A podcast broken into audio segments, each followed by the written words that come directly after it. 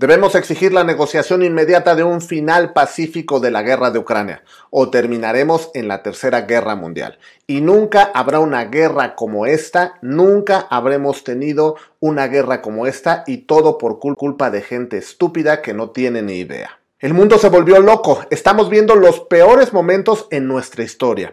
Por un lado, la crisis económica que dejó la pandemia, ocasionando la inflación global, y ahora una amenaza sin precedentes para la humanidad.